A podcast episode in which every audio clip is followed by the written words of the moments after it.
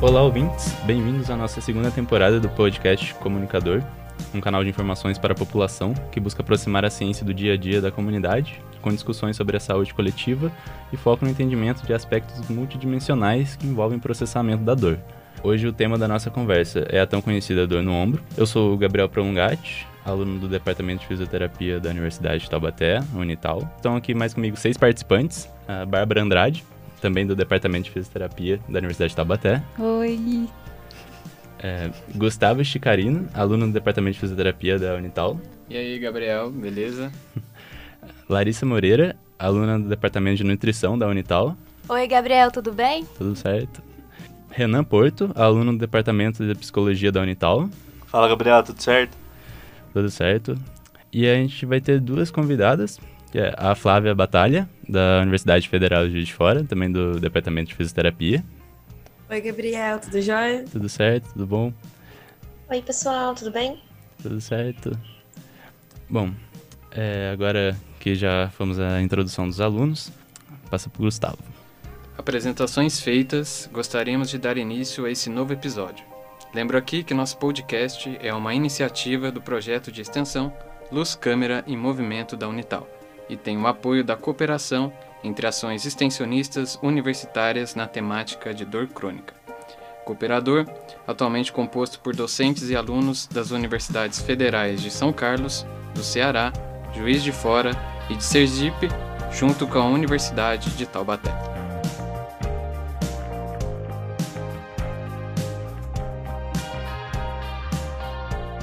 Bom, é, hoje gente, nós temos a honra de ter como convidada a fisioterapeuta doutora Melina Nevoeiro Raik. Nossa convidada possui a graduação, mestrado, doutorado e pós-doutorado pela Universidade Federal de São Carlos, a UFSCar, onde atualmente é também docente. Além disso, teve uma grande experiência em seus estudos juntos na Escola de Fisioterapia e do Exercício, do, Ciências do Exercício, da Griffith University, na Austrália. Menina, é, mais uma vez, é um prazer ter você aqui com a gente e né, trazer para bater um papo sobre as dores, nos, as dores no ombro, que é o nosso tema abordado. Pode começar a falar com a gente sobre as suas experiências, a gente bater esse, esse papo para mostrar para o pessoal sobre as famosas dores no ombro e talvez o, os mitos. Oi, pessoal, boa tarde. Obrigada inicialmente a todos os envolvidos. Prazer estar aqui com vocês, trocar um pouquinho de ideia sobre a dor no ombro. E parabéns a todos vocês pela iniciativa de estar fazendo essa atividade extensionista aí, em prol da divulgação do conhecimento científico em dor também. Bom, a gente tem a primeira pergunta e a nossa amiga Bárbara vai realizar. Bom, professora, hoje no nosso bate-papo, como já estamos falando aqui, é sobre as famosas dores no, no ombro. E escutando sempre as pessoas reclamarem de problemas nesta região, isso de fato é muito comum mesmo? E podemos apontar as principais causas destes problemas? Sim, Bárbara, isso de fato é realmente uma questão muito comum. A dor no ombro é a terceira maior causa de dor ou de queixa musculoesquelética no mundo, e ela pede apenas para dor lombar e para dor no joelho. Então, realmente é uma questão muito prevalente, né? E quando a gente começa a pensar nas causas da dor no ombro, a gente começa a entrar num mundo um pouco obscuro, né? É, por quê? Porque quando a gente fala de dor musculoesquelética, a gente sempre vai pensar em dores é, de origem multifatorial, ou seja, não é uma única coisa que está causando toda a disfunção que o paciente, né, que a pessoa apresenta na clínica. E a gente tem que sempre considerar que nós somos seres biopsicossociais, ou seja, nós somos pessoas que é, recebemos influências de questões biológicas, né, do nosso organismo, do funcionamento do nosso organismo, das estruturas que a gente tem, é, mas também nós, nós também recebemos influência de questões psicossociais, né, que são questões comportamentais envolvidas com nossas crenças, com nossa cognição, com os afetos que a gente tem ao longo da vida, com o ambiente em que a gente vive, que aí envolve também o social, né, o contexto em que a gente está inserido. Então, quando a gente pensa na dor no ombro, a dor no ombro também tem causas biopsicossociais. Quando a gente pensa no biológico, a gente pode pensar entender, né, como causa da dor no ombro, questões relacionadas a desequilíbrios musculares, então alguns músculos que estão mais ativados, outros músculos que estão menos, músculos que estão encurtados, enquanto outros estão aí prejudicados, né, uma posição que não favorece a contração desses músculos. A gente pode pensar em posturas inadequadas, a gente pode pensar em tensões exageradas em algumas regiões. A gente pode pensar em estresse neural, então assim, alguns nervos que ao longo do seu trajeto são comprimidos e acabam é, comprometendo a sensação, né, a informação sensorial.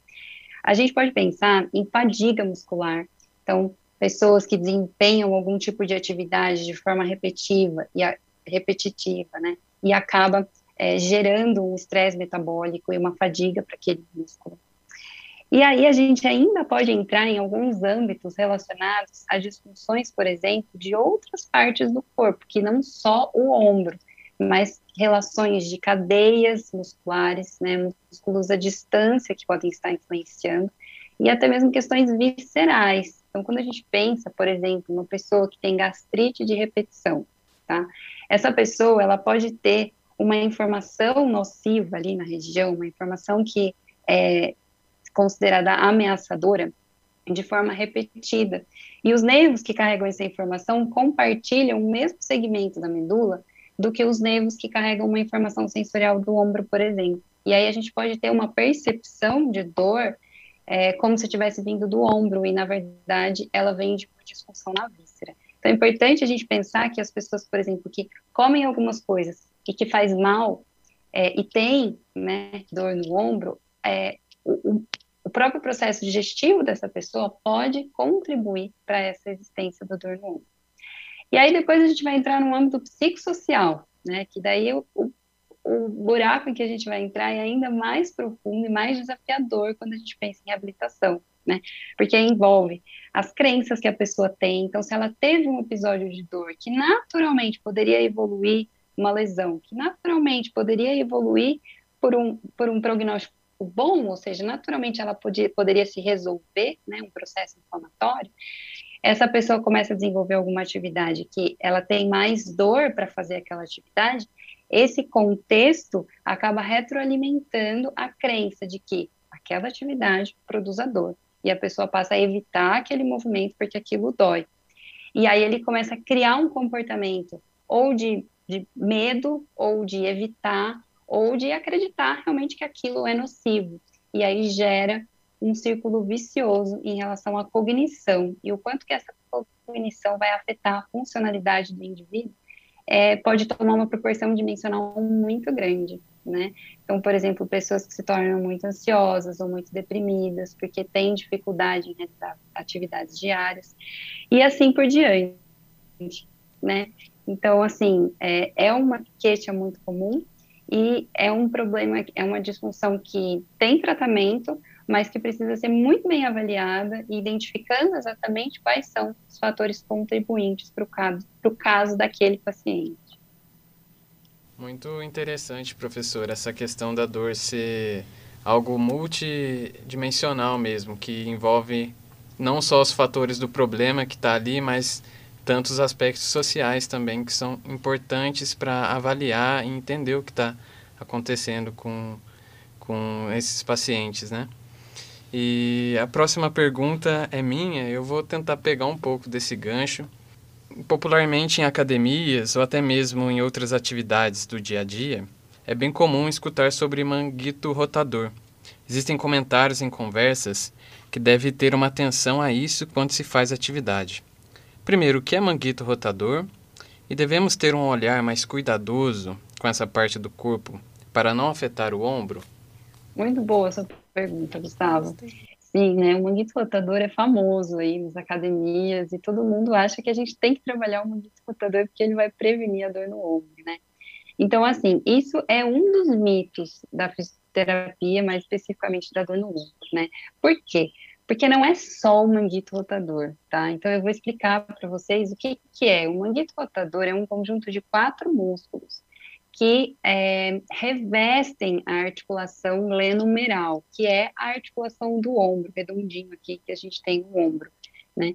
Então, o manguito rotador são músculos pequenos, que eles têm o que a gente chama de braço de alavanca, que é a capacidade de gerar força, né, desse músculo aí, por, mecanicamente falando, biomecanicamente falando, reduzida, porque eles são músculos que se originam muito próximos, se inserem muito próximos dessa articulação, e que, portanto, eles precisam fazer uma força razoavelmente importante para mover o, braço como um todo, tá? É, e quando a gente e realmente existe um dos músculos do manguito rotador, ele é, está numa posição anatomicamente desfavorável. Então ele se encontra num espaço muito pequeno e ele está sob estresse constante devido ao movimento que essa articulação realiza. Né? Então, a articulação do ombro tem um movimento muito grande, né? Nós conseguimos alcançar grandes amplitudes com a nossa mão no espaço. E isso acaba sobrecarregando um pouco essa musculatura. Porém, é muito importante a gente lembrar e eu ressaltar para vocês nesse momento que pessoas é, assintomáticas, ou seja, pessoas que não têm dor no ombro, se a gente fizer um exame de imagem, por exemplo, no manguito rotador, essas pessoas vão ter alterações degenerativas próprias do uso desse músculo ao longo do tempo. E não é por isso que elas têm dor no ombro, entende? Então, a gente não pode trazer uma relação causal muito direta entre uma tendinite, por exemplo, que é uma inflamação no músculo, nesse caso no manguito rotador, com o quadro de dor no ombro. Então, não existe essa relação direta. Se você tem tendinite, você tem dor no ombro, ou se você tem dor no ombro, você tem tendinite nessa região. É, esse é um fato que pode contribuir para a presença de dor. Porém, mais importante do que o manguito rotador são, por exemplo, os músculos escapulares, que são os músculos que unem a escápula ao gradil costal, ou seja, ao nosso tronco, né, posterior e anteriormente. Então, a escápula, que é esse osso que fica aqui nas costas, algumas pessoas conhecem como paleta, né, é, é um osso que movimenta na, na, no tórax e que é, oferece uma base estável para a ação dos músculos do manguito rotador. Então, se eu não tenho, é como se fosse um alicerce de um prédio. Então, se eu não tenho um alicerce bem construído, bem instalado, eu não vou ter funcionalidade do elevador ou das portas, enfim, das escadas desse prédio, que aí a gente pode entender como um manguito rotador. Então, é, trabalhar o manguito rotador ajuda, claro, no desempenho do ombro, mas não é ele que vai exatamente te livrar de qualquer dor no ombro é, ou de prevenir a dor no ombro de forma exclusiva, tá? A gente tem que adotar um processo de reabilitação muito mais complexo do que só fazer o exercício de rodar o braço na academia. É, bom, professor, é, é importante poder é, falar isso, né, tirar esse mito aí de que só o manguito rotador pode trazer problema com o ombro, que ele tem a interação direta. E, bom, é, obrigado aí por tirar esse mito aí da gente. E agora é, eu vou passar a palavra para o Renan, o nosso parceiro aqui. Ele vai fazer uma outra pergunta. É, professora, os tipos de lesões no ombro estão relacionados com um público mais específico? É, atletas, por exemplo, do handball ou outro esporte, podem estar mais propensos a ter problema nessa área pelos movimentos que eles fazem, praticando os esportes, ou isso é um mito? Renan, vamos lá. É, não é totalmente um mito tá? Mas a gente não pode entendê-lo como uma verdade absoluta. Realmente, os atletas é uma população que leva o nosso corpo aos máximos esforços, né? Então, os atletas, eles é, precisam de alto nível, eles precisam de alto desempenho, de muita força, de muita potência, de muita flexibilidade e de muita amplitude de movimento, ou seja, por exemplo, um, um, um jogador de handball, como você mesmo mencionou. Ele precisa levar a mão dele muito para trás da cabeça para posicionar o braço, é, para armazenar energia mecânica suficiente para ele conseguir uma aceleração da bola que faz uma bola com uma grande velocidade atingir o objetivo que ele pretende com aquele arremesso. Então, esse movimento que a gente chama de rotação externa, que é levar a mão atrás da cabeça é, com o braço aberto, né, ele acaba sendo uma ele, o atleta quando ele realiza isso de forma repetida, ele acaba sendo um movimento que sobrecarrega algumas estruturas, como, por exemplo, o tendão do supra, que é do manguito rotador, tá? Por quê? Porque ele coloca um estresse tensional muito grande nesse músculo, uma carga excêntrica, que a gente chama que é esse armazenamento de energia para ele depois explodir, muito grande. E esse músculo está inserido em algumas estruturas que não são super potentes para segurar toda essa carga, como, por exemplo, o lábio glenoidal, que é uma região ali que está na articulação. E aí ele pode acabar pulsionando, tensionando essas estruturas e lesionando, sim, de alguma forma. Porém, né, eu volto a é, colocar aqui é, o cuidado de vocês com relação a alterações estruturais sendo a causa da dor. Por quê? Porque a gente pode ter lesões do manguito, lesões de lábio que são assintomáticas, mas a gente pode ter lesões que são sintomáticas, e aí a gente precisa avaliar muito bem a pessoa para entender o quanto que o prejuízo estrutural realmente está sendo responsável por aquele quadro de dor que a pessoa apresenta, né? Nesse momento é importante falar também que o ombro é a articulação mais móvel do nosso corpo, né? Então ele preza por mobilidade e perde estabilidade.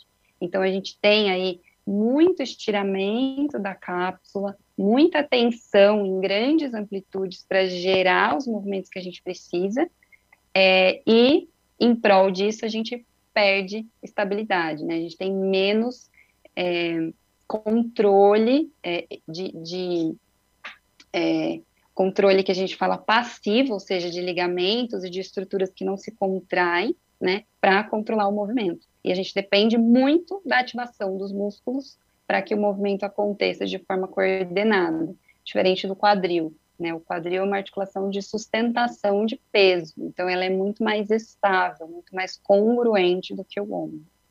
Então é, é bom a gente enxergar isso também, vendo pela a visão aí que a gente tinha falado da visão da, das academias, dos atletas, da, desses é, problemas que podem ser causados aqui no ombro, no manguito rotador, mas que é, nem tudo é, é, a ver com esse tal manguito e que pode ser alguma coisa outra que possa levar a um, algum outro problema também.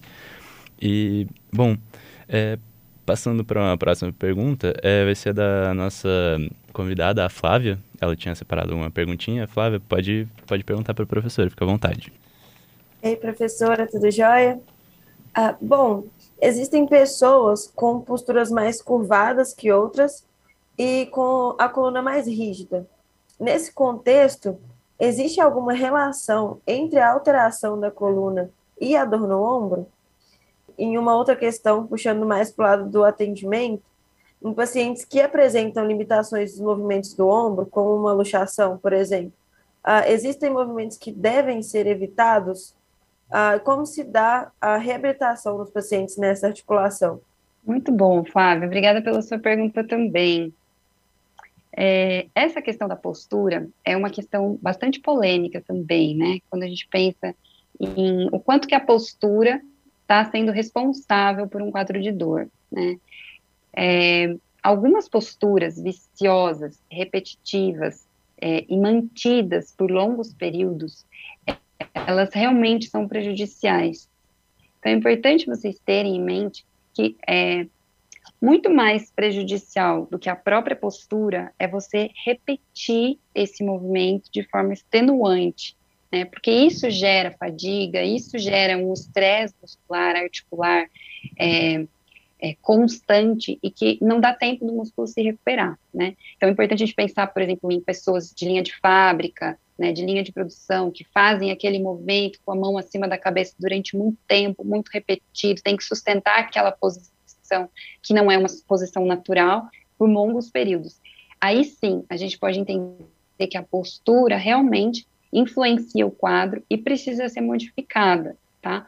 mas é muito complicado a gente dizer que, por exemplo, uma postura relaxada no sofá tem uma causa direta com a dor no ombro, tá?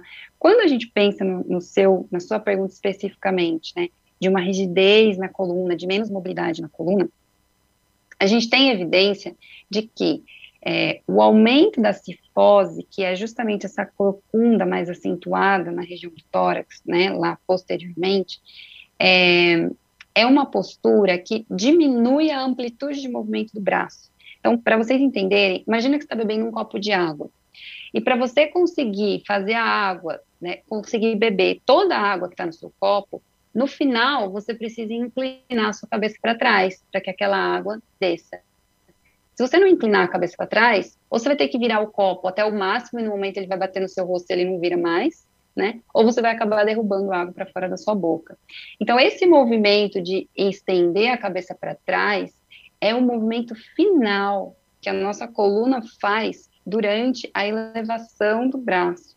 Ou seja, quando eu tento levar o braço mais alto que eu consigo, lá no final eu faço uma extensão do meu tronco, ou seja, eu levo minha coluna para trás. E as pessoas que têm essa, essa anteriorização do tronco, elas têm uma menor amplitude de movimento no ombro justamente por isso, porque as fases finais não são completas pela ausência dessa, dessa, desse posicionamento posterior da coluna, tá? Então, é, parece, alguns estudos, tá, tem mostrado alguma evidência de que pessoas com dor no ombro parecem ter um pouco mais de cifose torácica, um pouco menos de extensão aí até o final da coluna, tá? É, mas não existe uma, uma relação causal. Parece que essas pessoas têm menos, menos é, mais cifose, mas assim, quem veio primeiro? Foi a cifose ou foi a dor no ombro? A gente ainda não sabe, tá? Existe uma relação é, de coexistência, mas não uma relação causal, propriamente dita, tá? Aí a importância é sempre da gente pensar em modificar a posição. Então, se eu modifico a minha posição e a dor da pessoa melhora, se eu né, ajusto essa posição torácica e ela faz um movimento e melhora, é sinal de que aquela posição pode estar influenciando na dor. Então, a gente costuma usar muito na clínica o teste de modificação dos sintomas. Eu vou fazer uma modificação na postura, no movimento, para ver se a dor melhora, tá? E quando a gente pensa, por exemplo, na luxação que você comentou, é, a luxação já é um caso em que eu não tenho falta de movimento, mas eu tenho excesso de movimento. Então, é um caso de instabilidade. Aí ela pode ser em uma direção ou em muitas direções. Tá? E nesses casos, onde o ombro da pessoa sai da articulação, né, a cabeça do número ali desarticula em relação à glenoide, o que, que acontece? É, eu dependo muito mais de músculos para manter esse posicionamento correto do que numa condição em que eu não tenho luxação. Então, sim, no início do processo de reabilitação, existem alguns movimentos que a gente precisa evitar, tá? Para que a gente possa colocar os músculos em sincronia, atuando da maneira como eles devem atuar, né, sincronizados aí de forma harmoniosa durante pequenos movimentos, para que a gente possa ir aumentando a amplitude, aumentando a carga e conseguindo atingir maiores amplitudes de movimento, já agora numa sensação mais segura. Mas essas pessoas são pessoas que têm medo, né, de luxar o ombro. Então, lembre da questão psicossocial, são pessoas que adotam comportamentos de evitação. E aí, muitas vezes, a gente tem que trabalhar esse comportamento também na reabilitação. Flávia é, e Melina, obrigado aí pela pergunta, pela resposta. É muito importante ver também é, como a postura pode afetar tudo isso, é, os métodos, né, os jeitos que a gente pode resolver também.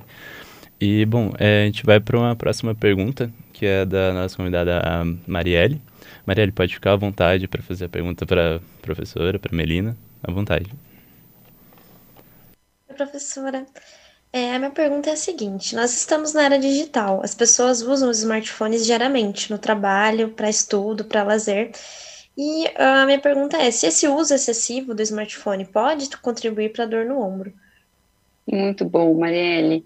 É uma pergunta muito atual, né, e muito corriqueira mesmo, né, na clínica. Olha, eu volto a dizer, o grande vilão não é necessariamente a postura que você adota, tá? Mas o quanto tempo você fica nessa postura é, e todo o seu contexto também, tá? Então, assim, ó, por trás do uso excessivo de smartphone, a gente tem que entender que existe também uma tendência ao sedentarismo. Então, são pessoas que ficam muito tempo no computador, muito tempo no celular, e que acabam perdendo o tempo de realização de atividade física é mínima, recomendada pela Organização Mundial de Saúde, né? Que a gente tem que cumprir minimamente algum nível de atividade física. Então, nesse contexto, a gente começa a desenvolver fraquezas musculares, né? esses músculos que são usados de forma exagerada, eles não têm o metabolismo é, adequado, então o ácido lático que é produzido no músculo acaba sendo armazenado nele mesmo, as toxinas ficam ali, então a gente tem mais tendência à fadiga, então é um contexto todo, tá? Não é o fato de você estar ali usando o smartphone, mas também pode ter uma contribuição com relação à postura da cabeça. Então, se eu estou ali no celular, né, de anteriorizada, com a cabeça para frente, eu começo a adotar uma postura semelhante ao que eu comentei na resposta da Flávia, onde eu aumento muito a minha curvatura torácica e sobrecarrego alguns músculos da cervical para eu manter essa postura de concentração. E a gente acaba ativando demais os músculos da cervical. E aí a gente contribui para o desequilíbrio da musculatura nessa região. Alguns músculos muito ativados, outros músculos mais fracos, mais sedentários, com mais toxinas, e aí a gente pode sim ter uma predisposição a desenvolver dores crônicas, não só no ombro, mas também na cervical, na coluna como um todo, tá? Uma outra questão é a realidade virtual, né? Um, um smartphone acaba levando a gente às redes sociais e a um mundo em que é tudo bonito, é tudo perfeito, né? As pessoas colocam o lado bom da vida nas redes sociais. E aquelas pessoas que têm uma tendência a, a um comportamento mais ansioso, mais depressivo, um comportamento de não conseguir lidar muito bem com as diferenças entre pessoas, ou entender que por trás de toda aquela beleza existem situações ruins também naquelas pessoas, a gente acaba podendo levar um estado de ansiedade, de depressão exagerada, né, de afastamento da vida social, e é, sentimentos de inferioridade, e aí a gente entra na questão psicossocial novamente, tá? E ela é um fator cronificante de qualquer dor musculoesquelética, não só no dor no ombro, tá? E por fim, tá? Eu vou deixar o alerta a vocês que são jovens estudantes e que estão na era digital sobre o uso excessivo das telas, né? Então, o fato da gente ficar muito tempo na frente de telas, especialmente na hora de dormir, aumenta muito a nossa atividade cerebral. E aí, na hora de pegar no sono, a gente tem dificuldade em pegar no sono, tá? Porque essa atividade cerebral está aumentada. E aí, nesse momento, a gente tem dificuldade de produzir a melatonina, que é o hormônio do sono e é o hormônio da reparação tecidual. É o hormônio do nosso ânimo, né? Da nossa regeneração. E se a gente tem noites mal dormidas, a gente tem dias ruins para o metabolismo do nosso corpo.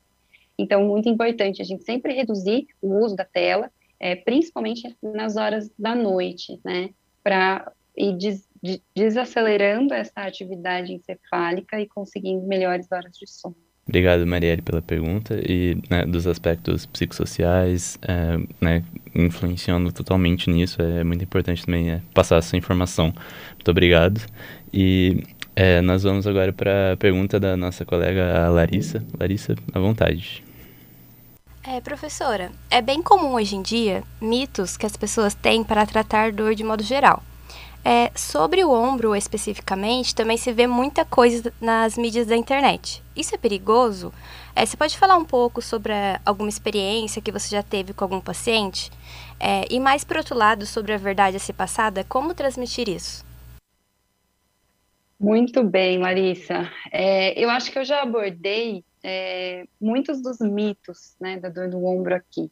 E eu acho que o maior mito é realmente essa questão de é, meu tendão tá rompido, né? Meu manguito rotador tá rompido.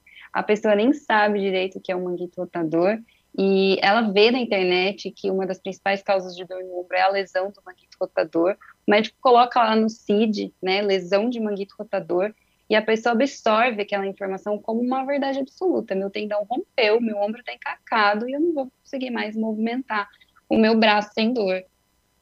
Então, na prática clínica, é o que, assim, a gente mais tenta passar de informação para os nossos alunos, realmente para que eles tentam desmistificar isso para o paciente. E como fazer isso, né? Mostrando, por exemplo, que a lesão do manguito rotador é uma lesão natural, ela pode acontecer com a idade. Idosos com 80 ou com 60 anos têm alterações degenerativas no manguito rotador. E tudo bem, eles conseguem movimentar o braço ainda na presença dessa, dessa lesão. estrutural. Então, é, mostrar imagens, né? Muitas vezes o indivíduo vem com aquele exame de imagem até circulado pelo médico, assim, ó, aqui tá, né, a sua lesão. A gente vê muito isso na lombar e no ombro também, né? E aí a pessoa fala assim, ó, tá aqui o meu problema, ó, não tem mais jeito. Então, eu acho que isso é que a internet acabou trazendo de ruim para a gente, esse excesso de informação, né? E a gente precisa, então, educar os nossos pacientes. Então, educar no sentido de que é, a estrutura, ela pode funcionar, ainda que parcialmente é, lesionada, machucada, ou qual termo você quiser colocar, e que a dor é a resposta do organismo dela, e que essa resposta, ela é modulada por vários tipos de informação, e uma delas é a alta eficácia, ou seja, o quanto que a pessoa acredita que ela é capaz de fazer aquele movimento. É claro que a gente não quer é, é, produzir machões, né? Aquelas pessoas que são super poderosos e que acham que são capazes de fazer qualquer atividade sem qualquer dor ou com muita dor e com muita carga e tá tudo bem, né? Existe uma linha muito tênue entre é, fomentar a autoeficácia e exagerar né, nas atividades. Mas a ideia é essa: você sempre educar o seu paciente, mostrar para ele que aquelas alterações são corriqueiras, que outras pessoas tem a dor também tem aquelas alterações, e que a ideia da reabilitação é sim trabalhar alguns músculos, tonificar esses músculos, fortalecê-los, fazê-los trabalhar da maneira correta e trabalhar a forma como a pessoa enxerga a sua própria evolução, o que é importante para ela, o que é funcional, aonde ela quer chegar no processo de reabilitação. Então, essa parceria, essa aliança terapêutica, ela é extremamente importante. A gente precisa saber o que o paciente quer caminhar juntos nessa chegada, mas o processo depende quase que mais de você do que de mim. Né? E o paciente vem muito com essa crença de que o fisioterapeuta vai salvar a vida dele, enquanto que, na verdade, ele é o próprio protagonista. A gente vai dar o caminho, vai ensinar, vai educar, vai trazer movimento, acompanhar o movimento, mas para que ele ande sozinho, né? E não sempre andando com a gente. É muito interessante, professor. É, obrigado, Larissa, pela pergunta e é, mostrar que é, realmente o, o paciente ele é, ele é o próprio protagonista. Então, é, a gente mostrando o caminho, né, com as informações, o, o profissional da fisioterapia mostrando os caminhos a seguir e ele acreditar, crer que vai conseguir resolver o problema é, vai ser, é, é ótimo, né? Melhoria de vida sempre é o que desejamos seguir sempre. E, bom, professora, é, a gente queria agradecer muito, a gente está chegando aqui nos momentos finais. É muito crucial a sua, presen sua presença aqui, é, mostrar é essencial escutar a sua visão, a sua experiência sobre o tema da saúde, né, os estudos que você já abordou explicou né, para todos os ouvintes. E a gente agradece por ter aceitado o convite, né, nossas convidadas também, a Flávia e Marielle, obrigado por estar aqui, né, suas perguntas também muito importantes. E, bom, é, acho que é isso. Gabriel, obrigada a vocês, obrigada também pelo convite, pelo espaço pelas perguntas. É, foi um papo muito gostoso. E eu estendo aqui o meu convite a vocês para participarem também da Clínica da Dor, para que estejam conosco é, nos momentos de capacitação, nos momentos em que a gente também dissemina o conhecimento é, ao longo desse projeto cooperador que estamos aí desenvolvendo em parceria com a Unital. Parabéns pela atividade e desejo muito sucesso a todos vocês.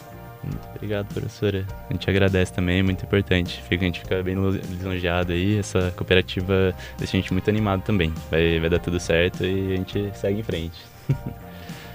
Agradeço, professora, pela presença. Agradeço também todo o pessoal envolvido no projeto, todos os convidados que estão, que também fazem o projeto acontecer, e a todos os ouvintes. Até o próximo podcast.